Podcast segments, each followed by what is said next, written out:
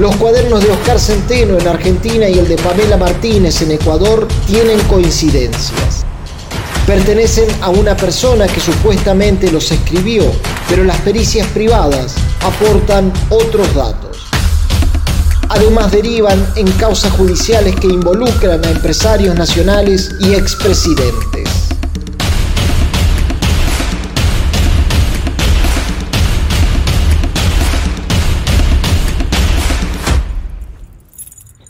La historia que contamos nació en Salta, en la pequeña comunidad llamada Cobos. Ahí encontramos a Rubén, uno de los hijos de Oscar Centeno. Si él supiera bien lo que hacía, él no le iba a decir a ella. Entonces ella agarró y seguro lo, quería hacer alguna maldad. No sé si traicionado, porque no sé qué le veo traición a, a ellos dos, pero sí que haya hecho una cosa que no es.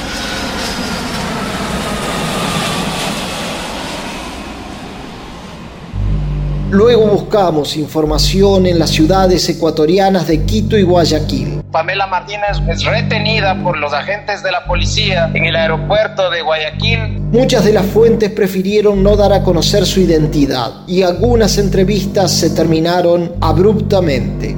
Yo estoy acostumbrado a que él siempre trabaja, ¿viste? O sea, de chiquito yo nunca vi que nunca trabajó, así que justo ahora, ¿qué?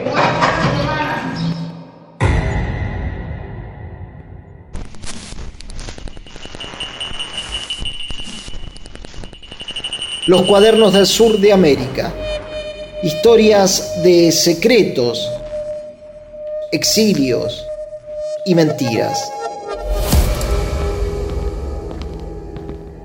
Investigaciones periodísticas argentinas. Conocer en Nacional Doc.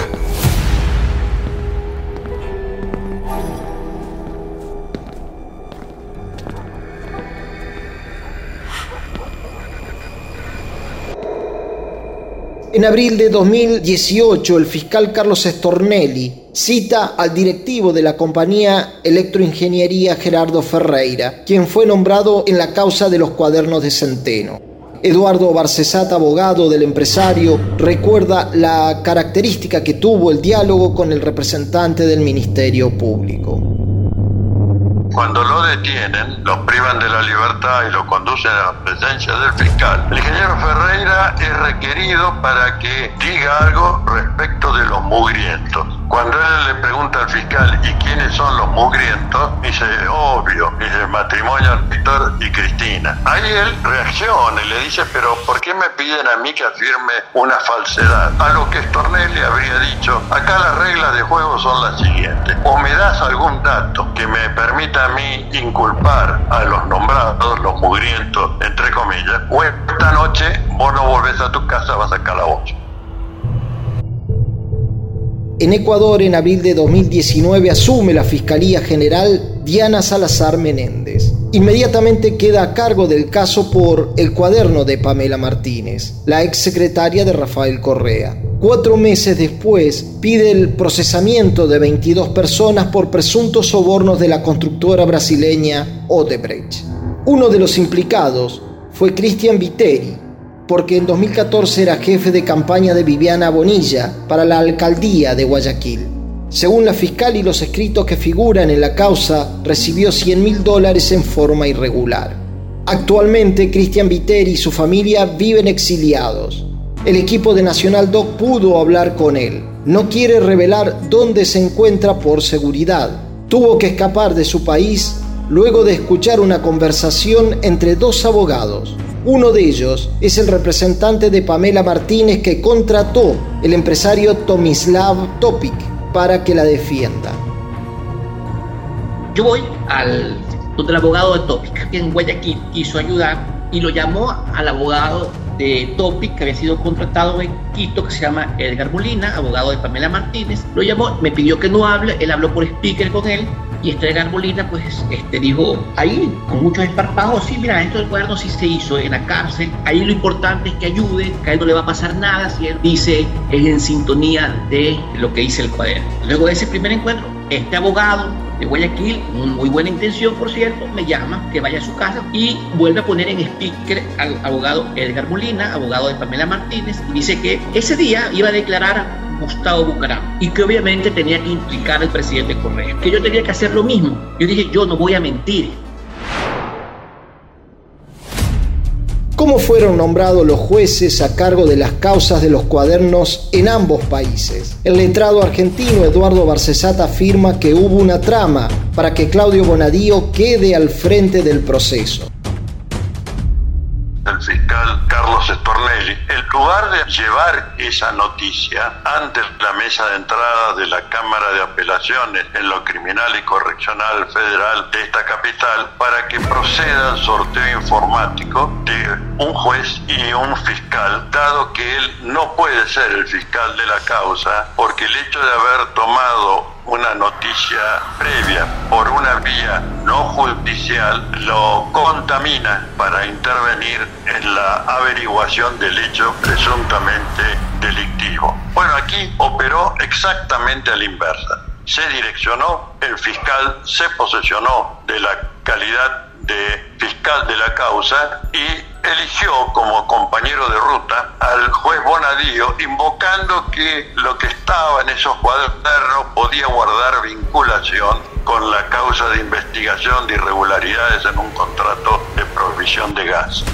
El ecuatoriano Cristian Viteri asegura que algo parecido ocurre en su nación la jueza de instrucción era Daniela Camacho, porque a las 3 y pico de la mañana, 3 y 43, se hizo el sorteo, le toca a ella, y por sorpresa ya estaba despierta también a esa hora. O sea, no siendo una jueza de flagrancia, siendo una jueza de la Corte Nacional, se levanta a esa hora para emitir órdenes de captura para hacer, el, digamos, el show que se hizo al día siguiente de la mañana, a las 7 de la mañana. O sea, prácticamente dentro de pocas horas estaba todo orquestado de esa manera.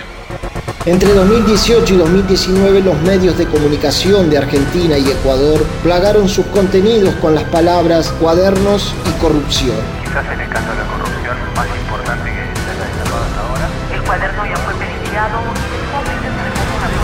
Transmisiones en vivo, titulares continuos, arrepentidos. Tras un allanamiento detrás de una chimenea...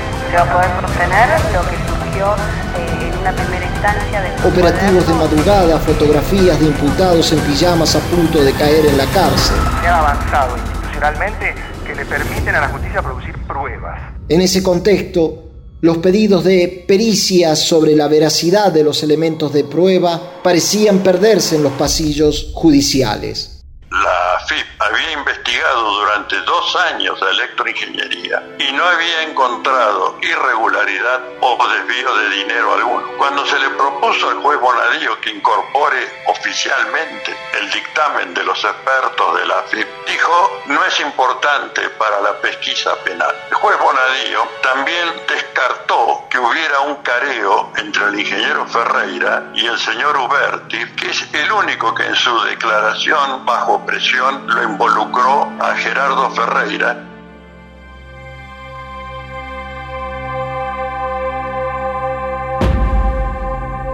Los reclamos de Cristian Viteri en Ecuador se orientan a determinar cuándo fue escrita la prueba fundamental que lo incrimina en el proceso.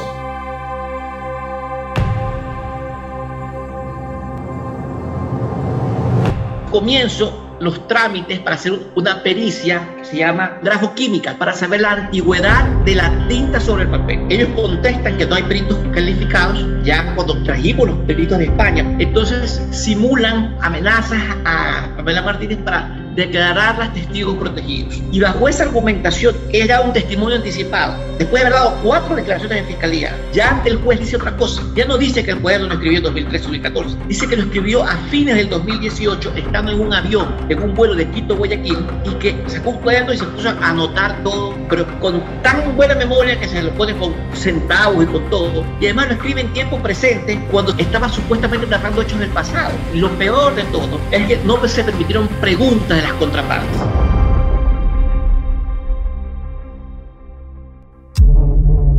Para Eduardo Barcesat, la Corte Suprema de Argentina comete mal desempeño en sus funciones. Llegamos a la Corte Suprema en diciembre del 2018 y de ese entonces la causa está circulando entre los ministros sin que se haya dictado sentencia alguna. Yo entiendo que es una hipótesis de mal desempeño, habiendo alguien que en ese momento estaba privado de su libertad cuando recibe el expediente. No resuelve en tres años un expediente que no creo que supere las 150 fojas.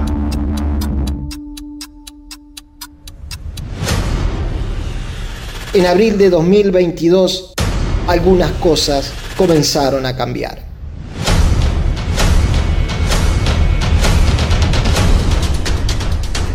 En este caso, uno de los que resultó detenido e imputado, Armando Lozón, formula una denuncia, dice que hay gravísimas irregularidades, adulteraciones y tachaduras de nombres, lugares, direcciones y fechas. Hablan de 1.600 alteraciones al texto original. El tema es que Albanesi dice ahí justamente que Albanesi no es una empresa constructora. Correcto. Que no tiene obra pública. Correcto. ¿E- e- ¿Es así? Sí, exacto, es de generador de electricidad. Y que en los hechos que lo involucran a Armando Lozón tiene que ver con aportes de campaña. Así es. Juan Amorín, buenas noches Juan. Novedades en la causa Cuadernos. Declaró este martes Oscar Centeno para la justicia española que investiga las supuestas coimas que pagó la empresa Isolux para quedarse con la termoeléctrica Río Turbio entre 2008 y 2015. Se llevaron un gran chasco porque Centeno no vio nada. No vio a los empresarios que él mismo refirió y anotó en los cuadernos como los supuestos pagadores de estas coimas, sino que dijo que simplemente estaba en el auto al momento de los distintos encuentros. El Foro de Convergencia Empresarial avala la investigación de los cuadernos de Centeno tras la difusión mediática de la causa en 2018. Pide celeridad a la justicia y al mismo tiempo reclama que la investigación no meta a todos en la misma bolsa. En ese grupo de intereses privados se encuentran directivos del JP Morgan, Santander, HABC, Citibank, la Fundación Mediterránea, la Sociedad Rural Argentina,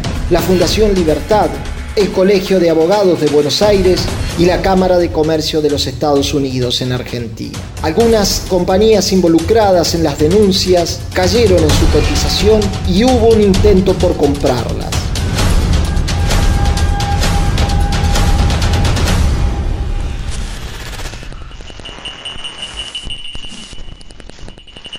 Los cuadernos del sur de América. Historias de secretos, exilios y mentiras. Investigación periodística Fernando Clavero y Fernando Piana.